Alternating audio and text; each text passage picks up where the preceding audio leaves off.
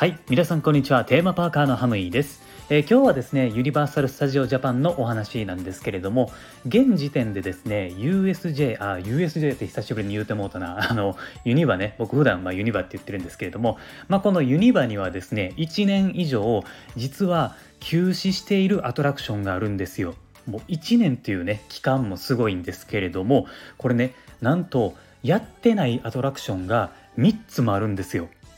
そのアトラクションっていうのが、えー、1つ目がね、ターミネーター。そして2つ目が、シュレックとかセサミストリートとかをやっていた 4D シアター。で、3つ目がバックドラフト。この3つのアトラクションがですね、もうかれこれ1年以上も動いていないんですよ。まあこの休止の理由なんですけれどももうお察しの通りですね、えー、コロナの影響でやっぱりね密を作らないようにしているからなんでしょうね。でこのアトラクションにはですね共通点があってえー、これはですねやっぱりソーシャルディスタンスができないっていうところそして換気もねできないんですよね。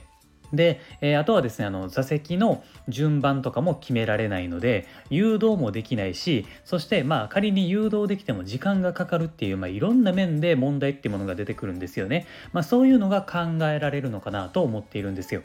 まあこの状況がねあの続くとなると結構危ないんじゃないかなと思ってるんですよね。でこのユニバっていうのは来年にクールジャパンっていうイベントを控えているんですよ。以前にモンスターハンターが発表されましたけれども、えー、現時点で他の作品はまだ未発表なんですよね、えー、他のね作品とコラボをするのであれば場所を確保する必要があるんですよ、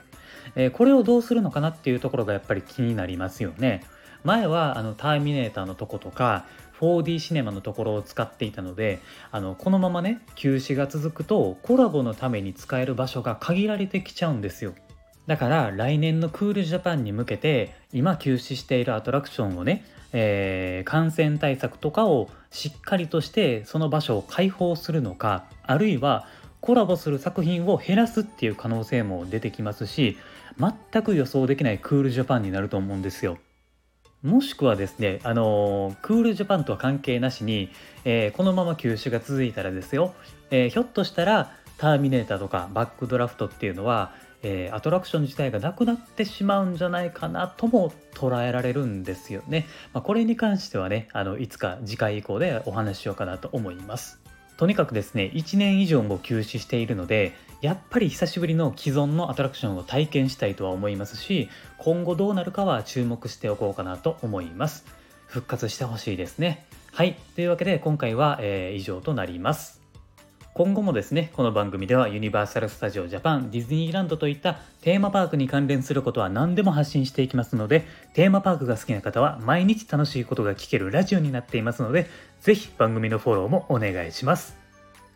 あと僕は Twitter もメインでやってますので、えー、これはですね、全国のテーマパーカーたちと仲良くですね、つながりたいと思っていますので、ぜひ Twitter の方もフォローをお願いします。はい、えー、というわけで今回もありがとうございました。また次回の番組でお会いしましょう。Have a good day!